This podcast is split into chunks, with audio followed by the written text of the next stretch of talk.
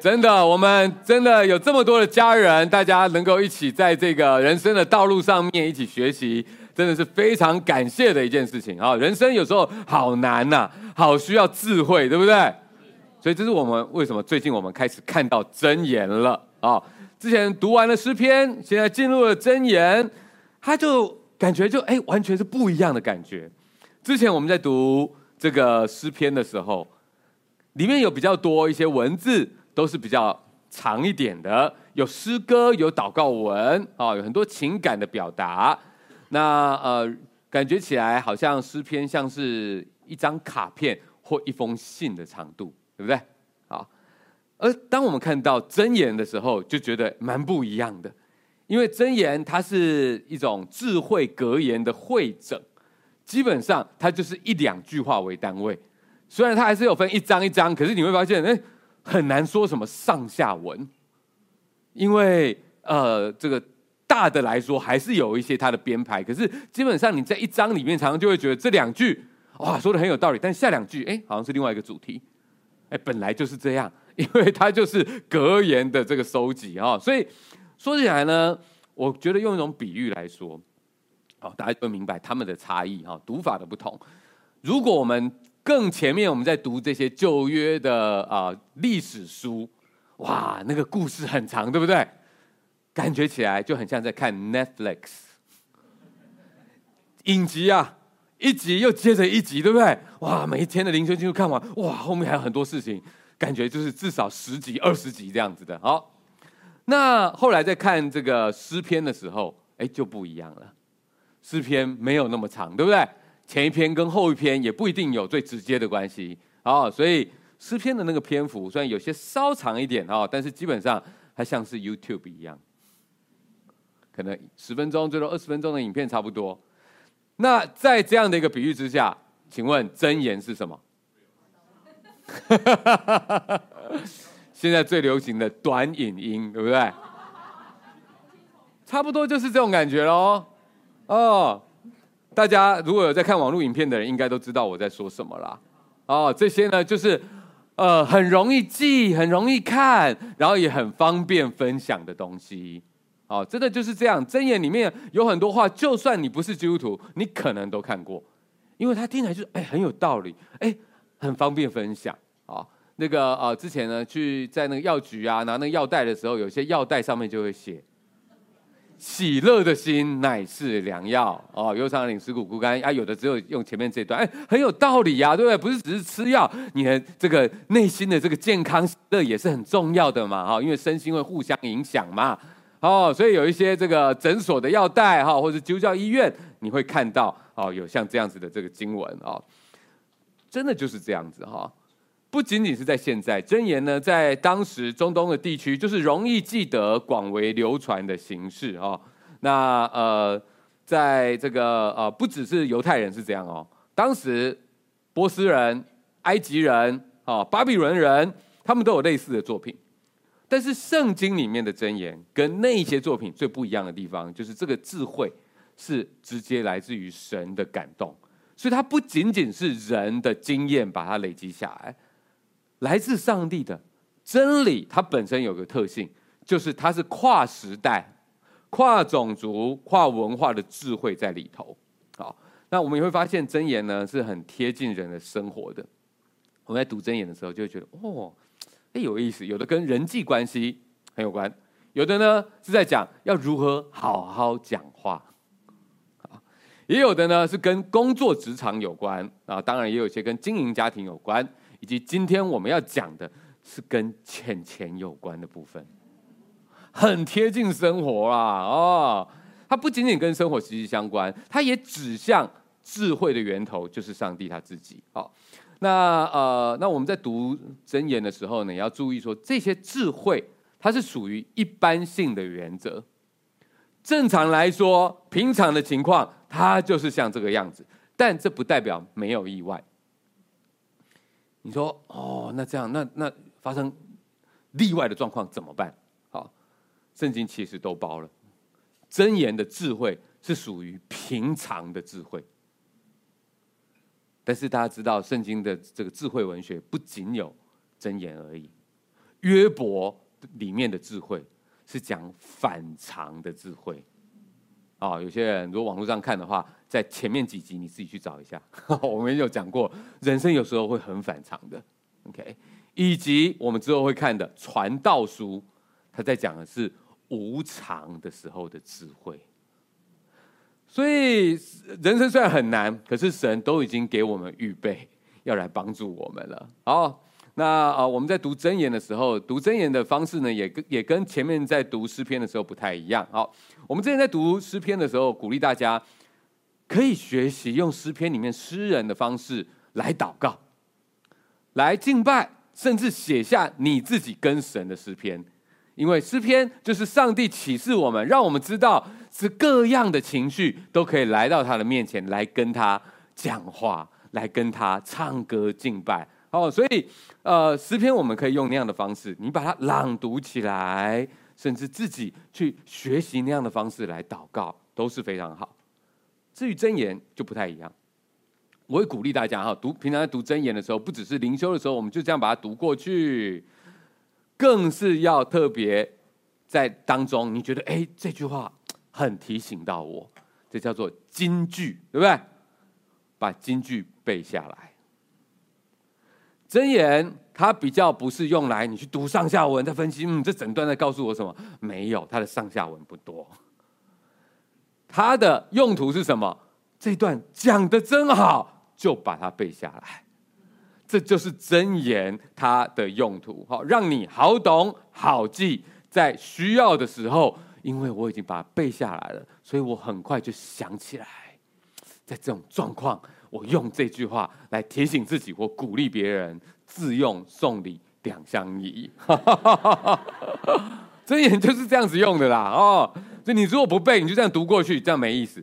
你每一次想办法能够背一段也好，好，这也可以防止老化，好吗？好，那那其实说实在，真言有很多真的是已经流传到大家很熟悉了啊，我们可以来试着练习一下。等下会有啊三段真言的这个经文。啊，我觉得大部分人应该都觉得蛮熟悉的。那再让大家来动动脑。我说上半段，然后呢，等一下就有像那个歌词大考验这样，会有圈圈圈圈圈这个。OK，然后你们就要跟着念完下半段这样子，好吗？啊，好，我们来试试看啊。第一题哈，我们就前面就一起念好了啊。来，你要保守你心，胜过保守一切。因为一生的果效是由心发出啊、很好，很好。好，再来第二题啊。呃，先讲一下这个，所以真言他说的很好嘛，就是最重要是你的内心呐。哦，真的你要保护好你的心，有时候你失去了这个，失去了那个，你不要失去你的内心。你自己里面的状态，你的初衷，你如何去想这个东西是你最需要去保护的。哦，所以这已经说得很好，很有道理，背起来。好，再来下一个也很有道理了，我们一起来念，请不先商议，所谋无效；谋事众多，所谋乃成。啊，他说的很有道理。你人生很多的重大的决定，沟通讨论非常的重要。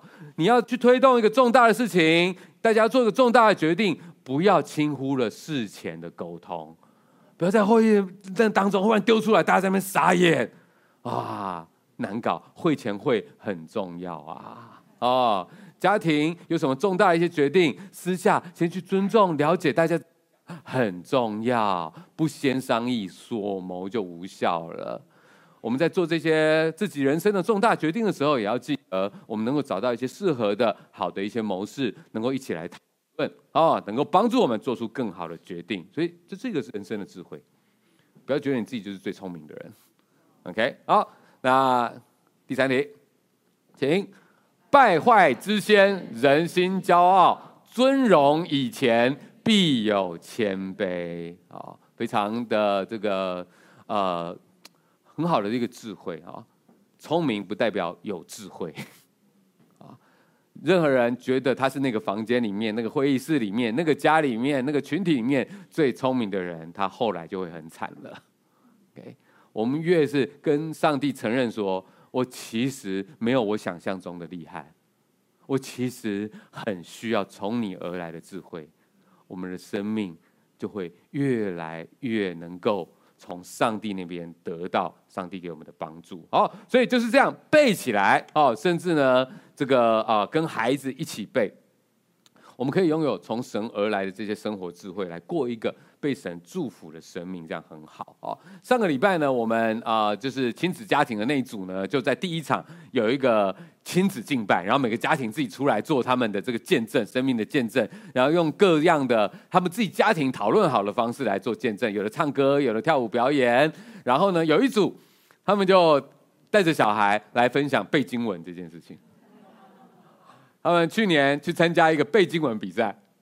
哦，然后那，也是呃，也是一个他们很特别的一个经历。然后他们全家就练习背，然后要表情动作把它录下来，去参加比赛，还还得了奖哦。然后他们全家就去领奖，然后就有一个很开心的一个家庭旅游。哦，那我觉得重点是他们一起分享的事的时候，我们看到孩子在那个影片里面背经文的样子，真的很可爱，也很鼓励。我觉得这也是一个在上帝的家中信仰传承一个非常好的一个方式。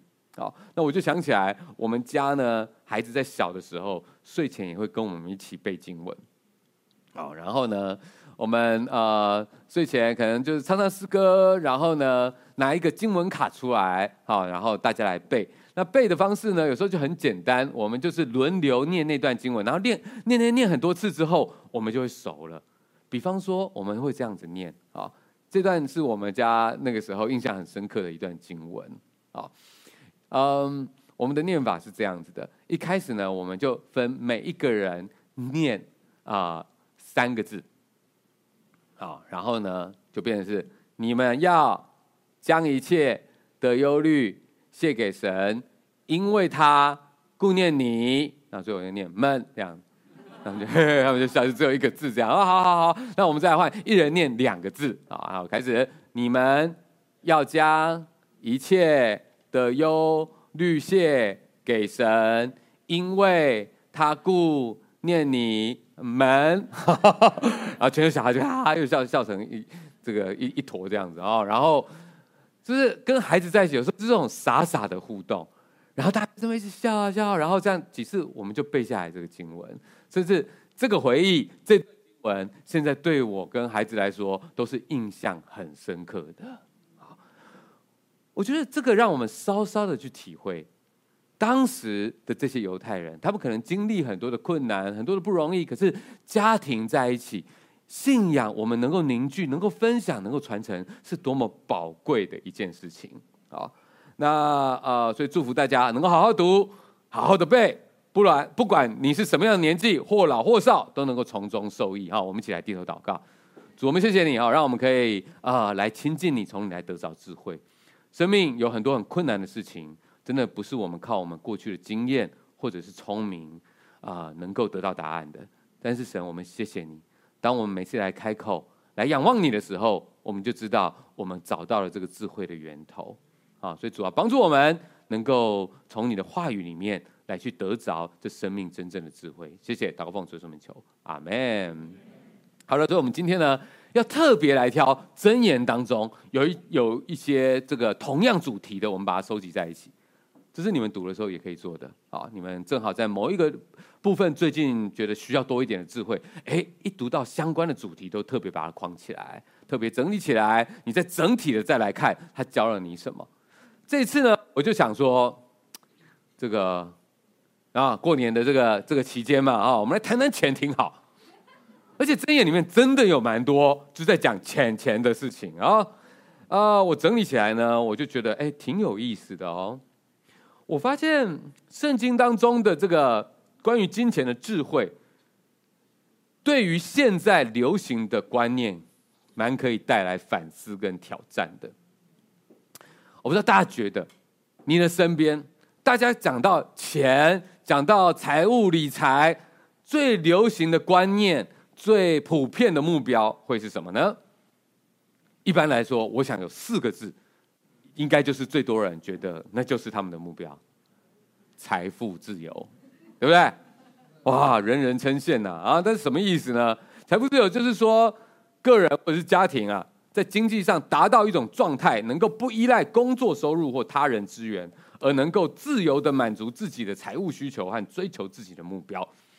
好，那段是 ChatGPT 说的，啊，意思差不多是正确的啊，但我觉得不是容易懂啊。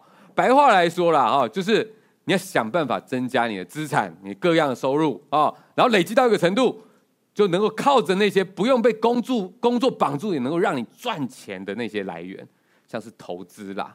收房租啦、副业等等，就能够让你稳定的，好达到你本来的工作收入。那时候你就可以自由了，你要做什么就可以去做什么了。而那一些可以让你躺着赚钱的收入来源，有一个名称，也是四个字：被动收入。对啊，哇，这个听起来啊，好让人开心哦。你不用主动，对不对？你们很被动，对不对？啊，就会有收入进来了，哇！然后这个收入已经够 cover 你的生活开销，所以你就不用被工作绑住去做你想要做的事情，很有道理，对不对？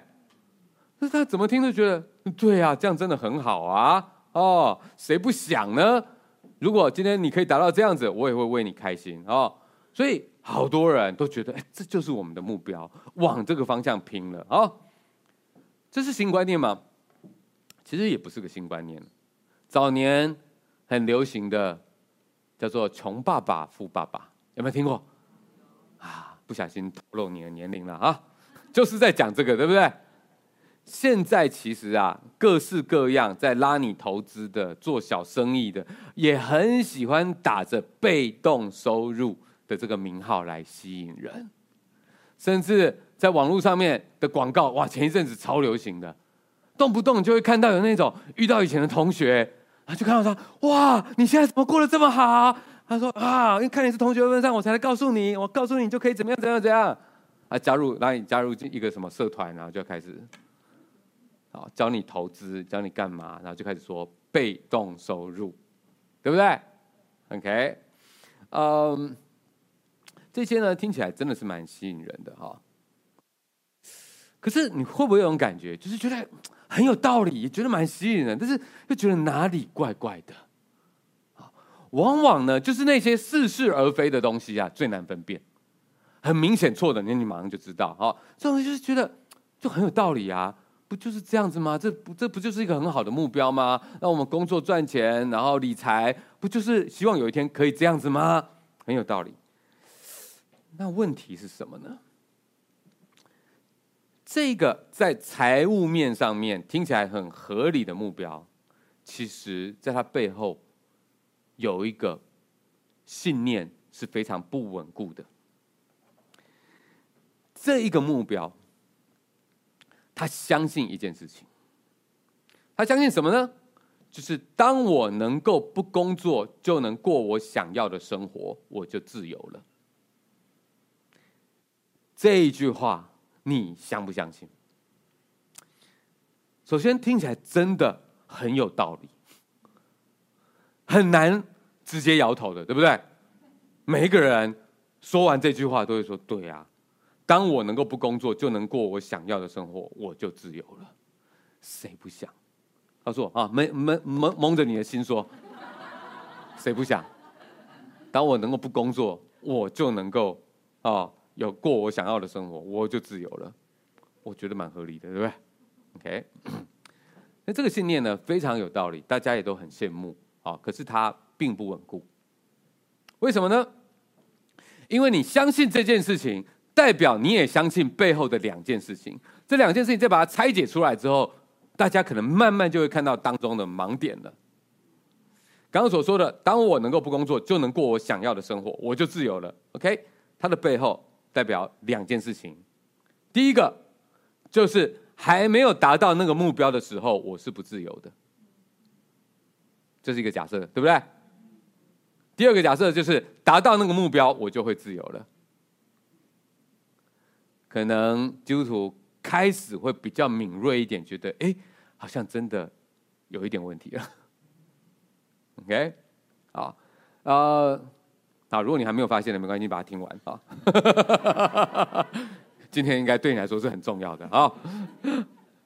这两个想法里面其实都有蛮严重的盲点。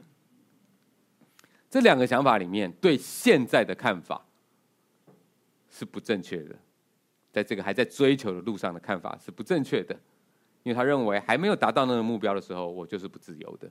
OK，而对未来的想象也是不实际的，因为他认为达到那个目标，我就会自由了。接下来，我们来透过箴言当中的金钱智慧，我们会看到哦，圣经其实也有说财富自由，可是完全是不一样的角度，有很大的不同。我们来看看这个世界说的财富自由，跟圣经说的财富自由，哪一个比较自由？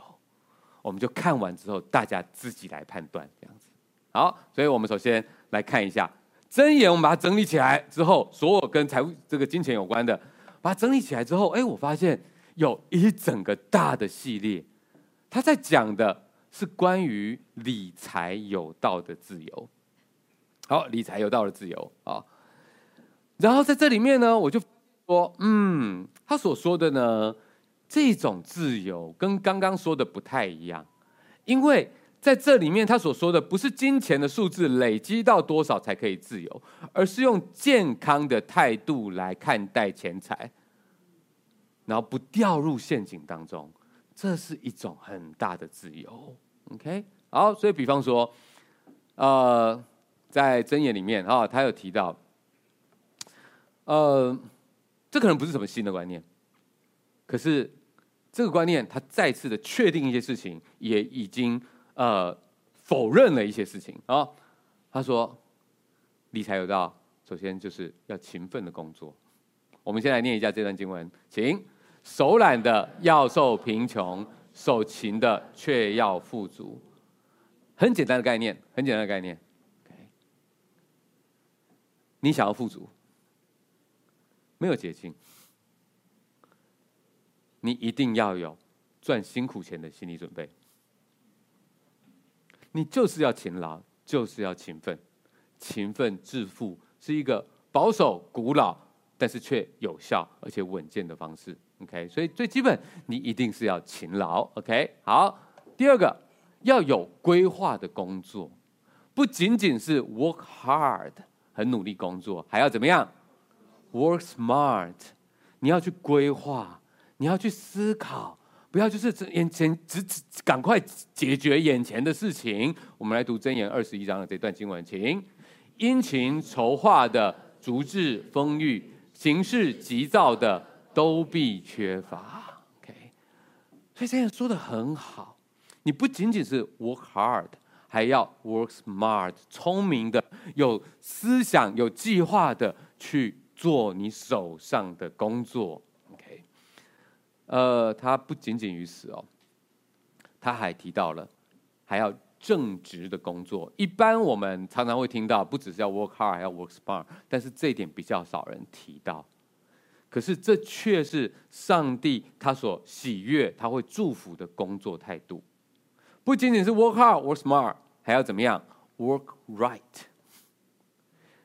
用正直的方式去工作。我们来读这段，请：一人家中多有财宝，恶人得利反受扰害。OK，这一些哈，刚刚归类起来这些，我其实已经删掉了很多类似的哦箴言的经文哦。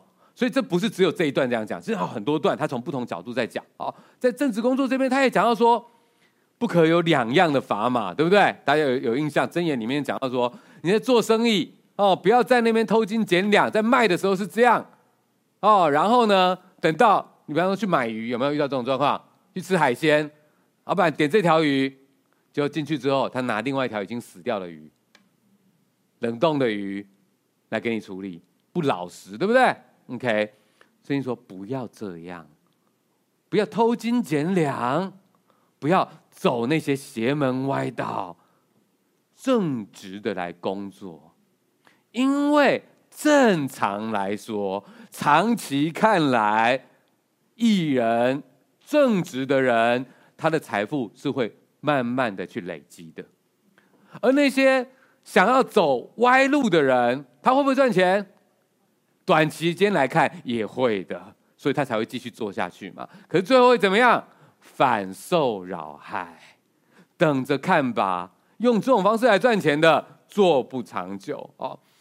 所以你就会发现说，虽然这一切是非常传统、保守以及基本的理财、累积财富的方式，可是它却是非常经得起考验的。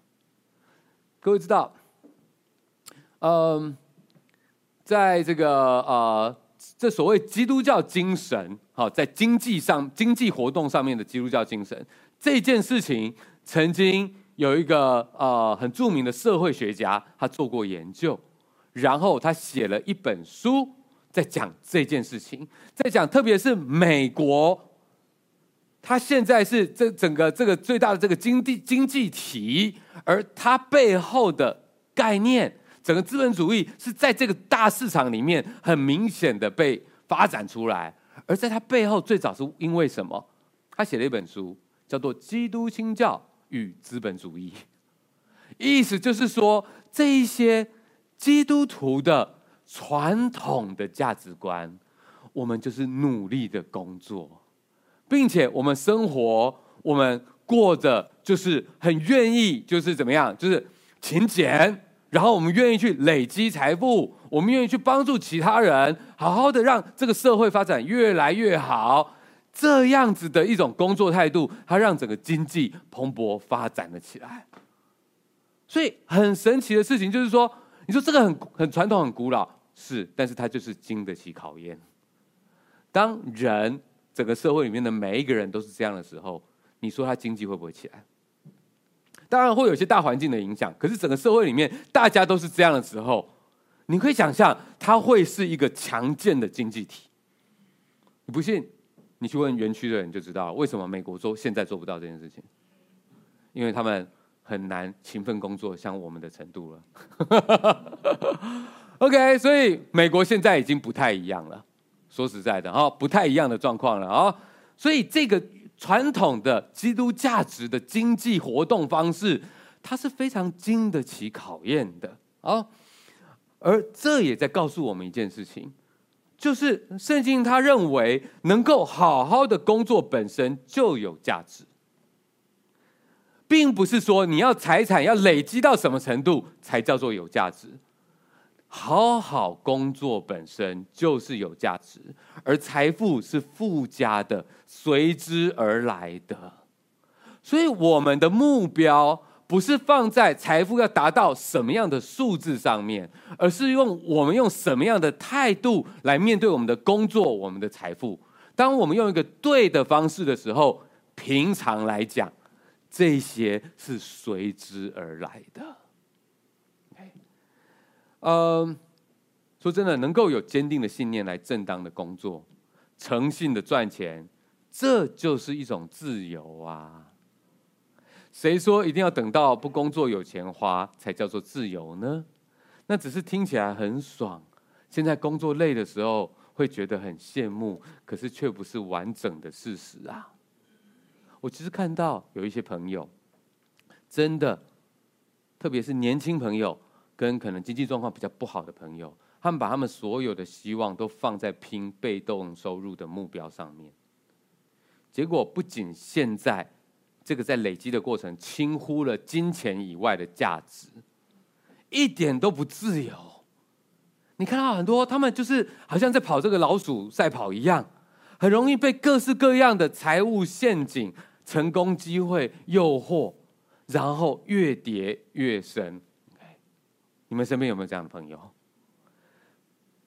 表面上面都是说我要拼财务自由，表面上都是说。我们在寻找一个被动收入的机会，给你自己一个得到被动收入的机会，来试试看。里面陷阱非常的多，在箴言里面，你就会发现，他不只告诉我们要怎么样，他也在告诉我们不要怎么样。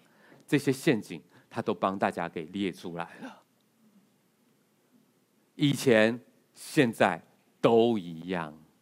人心里面想的东西是没有改变的，经济活动的样貌也许会有一些不一样，但本质也是相同的。OK，我们这三个，我们一次都把它念完好了，好不好？好，我们来念，请。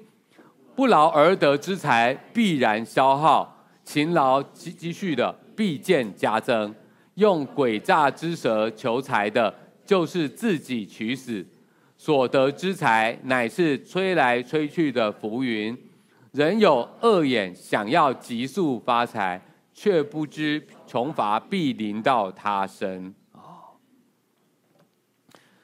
所以这边讲的这些陷阱，基本上是怎么样？想要不劳而获，想要赚轻松钱，想要赚快钱。你有没有看过一些人？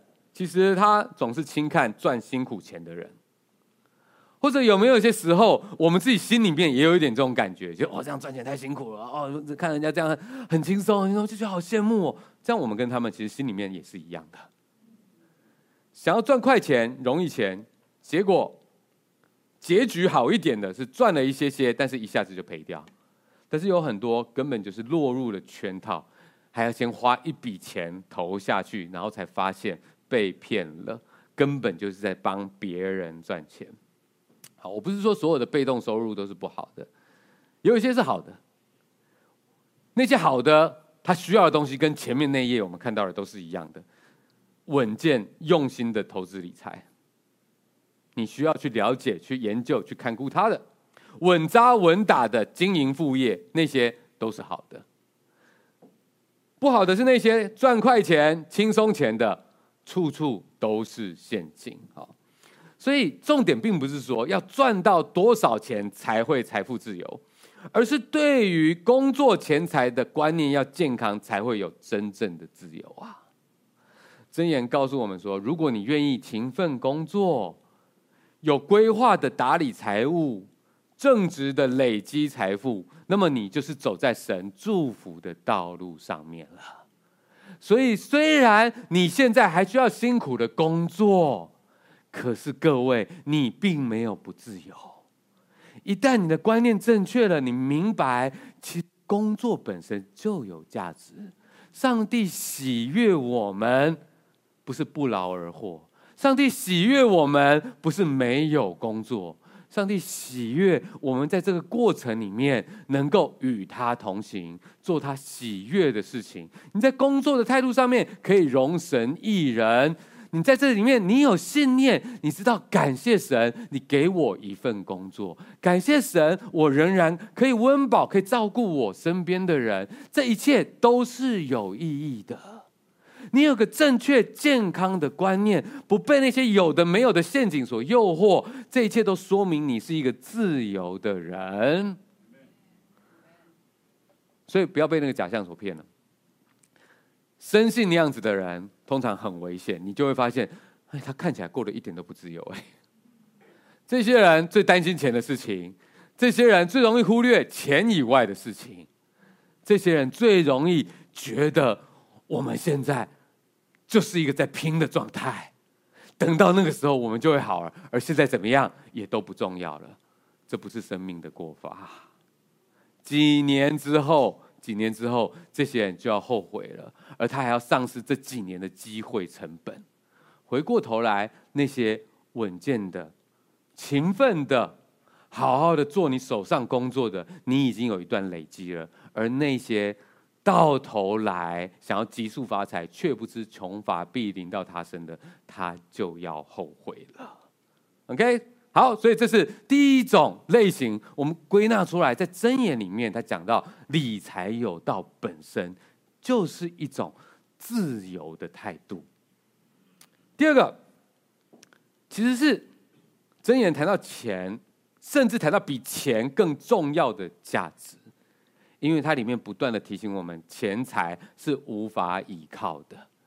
就像刚刚所说的，它是一个附加。出来的东西，你的目标不应该放在那个不稳定的东西上面。就算你达到达到了所谓的财富自由，那不代表那个不会出事情哦。所以要看到财富以外的事情，才有机会有真正的自由。好，嗯，说真的，在追求财富之目标的这个路上，哈。有时候真的很容易忘记生命当中还有更重要、比钱更重要的事情。那么很惨的事情就是，就算有一天累积了更多的财富了，也会发现还是不够，因为欲望提高了，所以你需要的被动收入怎么样，也就跟着提高了。这很容易是这个样子的。如果我们把一切的目标就是放在物质收收入的那个数字上面，到怎么样我就会够，我就会过我想要的生活了。那么非常容易，就是你失去了信念。所以，什么东西会让你觉得是会有满足感的呢？那就是在这个路上，你能够要到你要的东西，很容易的，就是你会发现欲望都会增加的。随着你财富在累积，你能用的东西更多，你交的朋友可能不一样，大家在用的东西也不一样，你就觉得你应该要用什么样。然后你以前只要这样就足够了，慢慢的你发现，哦，你的孩子要念那样的学校，要去上那样的安亲班，然后之后要去去什么地方念书，所有东西他所需要的成本都不断的在垫高。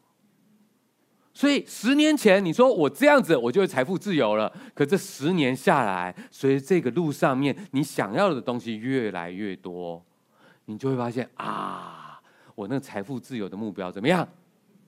又往上提升了哦。所以因为贪心是没有终点的，所以所谓的财富自由就遥遥无期了。好，就算你真的很厉害，真的很幸运，可以达成财富自由了。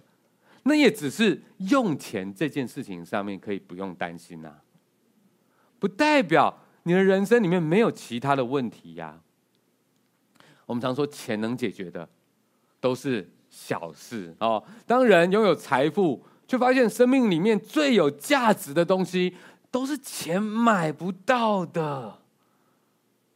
事实常常是这样子，生命当中最宝贵的东西，真的都是钱买不到的，对不对？你想想看，你现在生命里面最宝贵的会是什么？最无法被取代的是什么？那些都是钱买不到的。所以，当你累积的这些财富，可是你却发现，你生命当中，你在这个拼的这个过程里面牺牲掉的，有钱回过头来却买不回来了。那个时候，真的就是穷的只剩下钱啊，欲哭无泪，可怜呐，就会变这样子了，对不对？所以，我们来看看箴言到底如何帮助我们看到这些更重要的部分在哪里。好，呃，箴言没有否定钱财的用处和价值，但是他要我们很清楚，我们如何得到它才是健康的，以及这些东西之外，还有太多更重要的东西，不要以为那就是你一辈子的目标了。所以，钱财以外的真挚有包含什么？爱的关系呀、这绝对是钱买不到的。这句话说得太好，我们一起来念：吃素菜彼此相爱，强如吃肥牛彼此相恨。那一个爱的关系，不是钱能够买得到的。当然，我们弟兄每次在吃牛排的时候，都会说：我们真的是太幸福了，感谢神，我们是吃肥牛还彼此相爱。那真的很感谢神。可是你一定也会有一些经验，就像这里面的所说的，有些时候你去吃最好的餐餐厅，无菜单料理，可能一个人几千块，那不是你自己随便可以吃得到的，因为今天公司请客户，所以公司出，跟大客户一起吃的很好吃的东西。可是你心里面却有种感觉，就是嗯，大概就是这样。我想要赶快等下早一点回去，跟家人在一起比较开心。吃起来也许第一次很兴奋，多吃几次就觉得这些好东西跟这些人在一起吃真的很浪费，对不对？最近大家特别有机会有这种感觉吧？啊、哦，就算打包回去都更开心，对不对？跟。爱的人在一起，有些时候跟你所爱的人在一起，就算哦冷冷的天，在外面吃一碗面，哎加个蛋，然后弄个弄点什么东西，大家这样吃一吃，也都觉得哇好开心哦。为什么？重点不是吃什么嘛，是你跟谁吃嘛，对不对？所以圣经说的真的是太好了，那不是钱能够买得到的东西。啊，呃，当然祝福大家能够吃肥牛还彼此相爱了啊。但是如果我们以为所谓的财富自由那样才有真正的自由的话，那我们就搞错了。有很多宝贵的东西不是在那一刻才才要开始发生的。所谓的你想要过的生活，应该现在就要开始。而那件事情应该不是只有钱能够决定它的。你有多少钱就可以做多少事情，而更重要是一个更多在这里面所讲的这些真自由。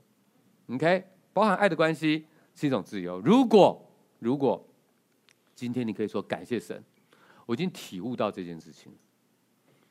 好，虽然我们都想吃肥牛，但是上帝，我已经有个感感谢的心，就算让我吃素菜，我也感谢我生命中有彼此相爱的关系。那阿门，阿门，那就是你体会到钱财以外的真自由了。所以相对的这件事情，我相信你也很能够体会，是什么呢？是一颗感恩的心。你意识到你所拥有的一切是从上帝而来的。你知道那些急着在那个目标里面看着那个目标、财务目标，然后再跑那个老鼠赛跑的人，他永远会觉得很紧张，觉得很压力，然后会看到自己够不够努力，然后也想要要求旁边的人要跟我一起努力更多。那就是在这种老鼠赛跑里面的人的心态，所以他很担心，他很紧张，很害怕失去。他一点都不自由。他说：“我们一起来追求财富自由吧，我们一起来追求被动收入吧。”你就说：“哎，你有很自由吗？我看不出来呢。你这样下去以后，我也看不出来你会真的很自由，因为你在跑的那个圈圈就会越来越大，越来越大。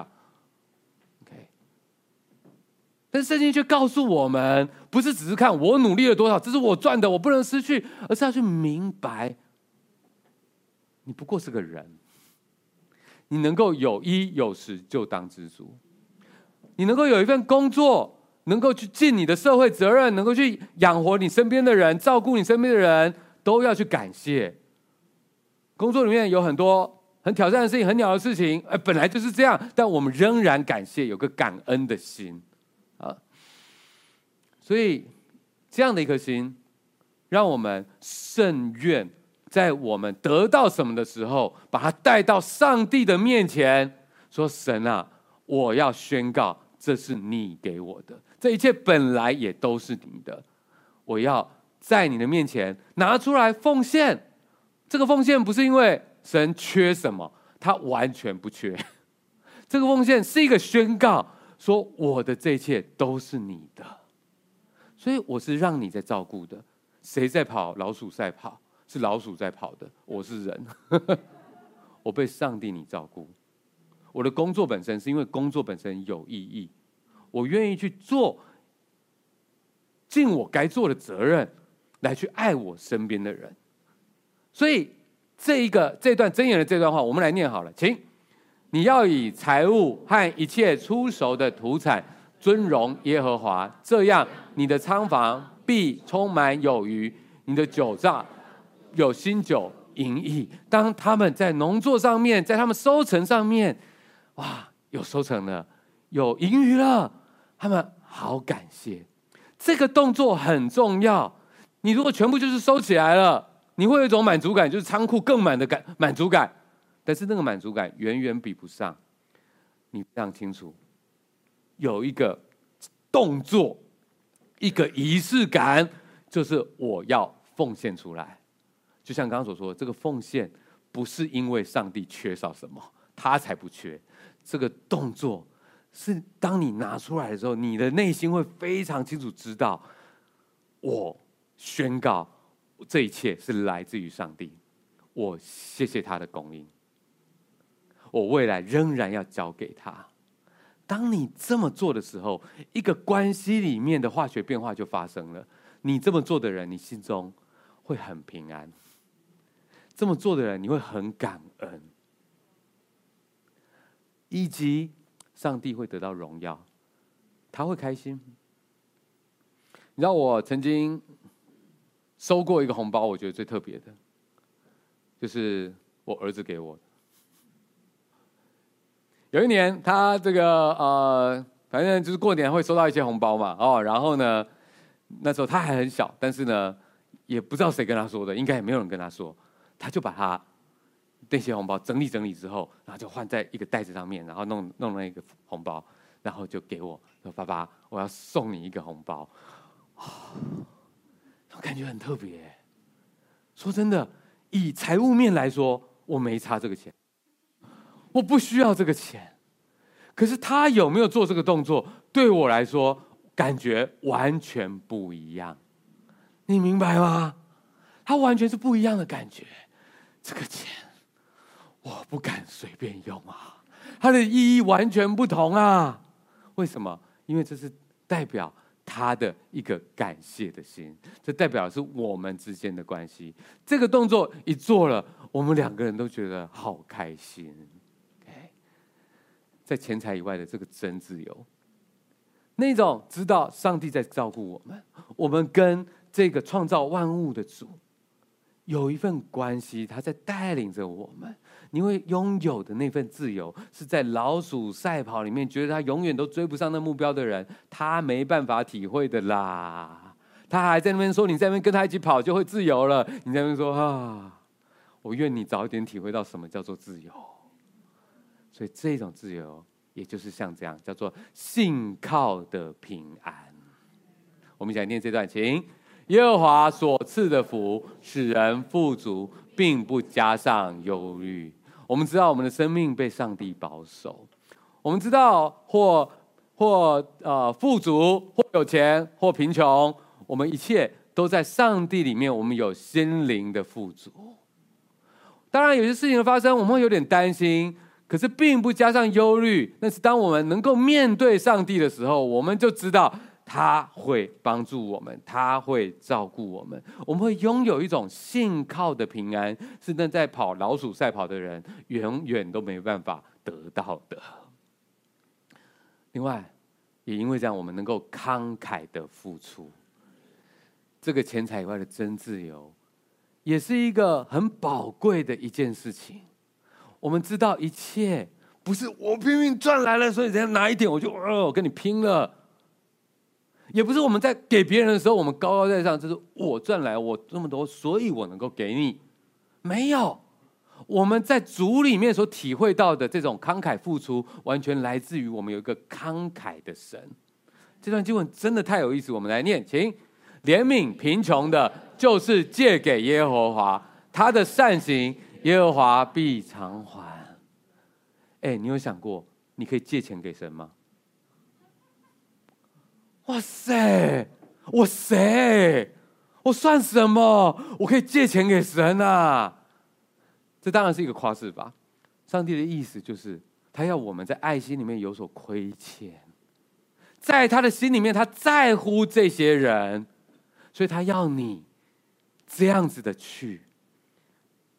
就算你暂时觉得好像哇，也没没有，你也没办法或怎么样，但是你看到这个需要的时候，你要去想，上帝在乎他，所以你可以怎么样尽一份子力。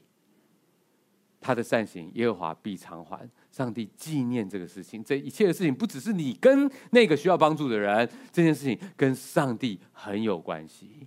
这样一个概念贯穿了整本圣经啊。所以耶稣来到这个地上的时候，好像对这个世界上的人，好像有一种亏欠的爱一样。所以你看到使徒保罗，他对于一个这个奴隶啊，叫做阿尼西摩，对不对？他说，看他还有腓利门，他写信给腓利门，他以前的主人说。你好好照顾他，因为这样要发生所什么样的费用，都算在我身上。你们觉得这背后是同样的概念？因为我们有一位慷慨的神，我们这样子的被上帝付出了，所以我们看到上帝关心这个世界上穷乏的人的时候，我们也明白上帝的心，他照着他的旨意，让一些人在他所喜悦的路上累积财富。累积完之后，上帝也要这一些财富能够去照顾这个世界上需要的人。这是在上帝心中那真正自由的经济活动方式。所以你们觉得这个观观念跟这个世界在讲的财富自由很不一样呢？这个世界告诉我们，足够的被动收入是我们的富爸爸累积到那样的财富才能够自由。但是感谢神，借着信靠耶稣，我们已经成为了天父的儿女了。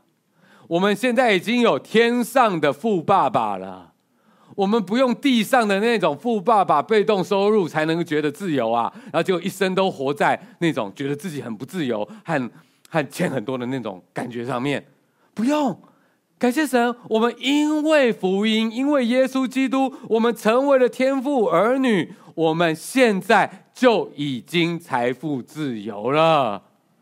跟你身边的弟兄姐妹说，你已经财富自由了。Amen！你已经财富自由了，上帝的儿女，我们很幸福啊！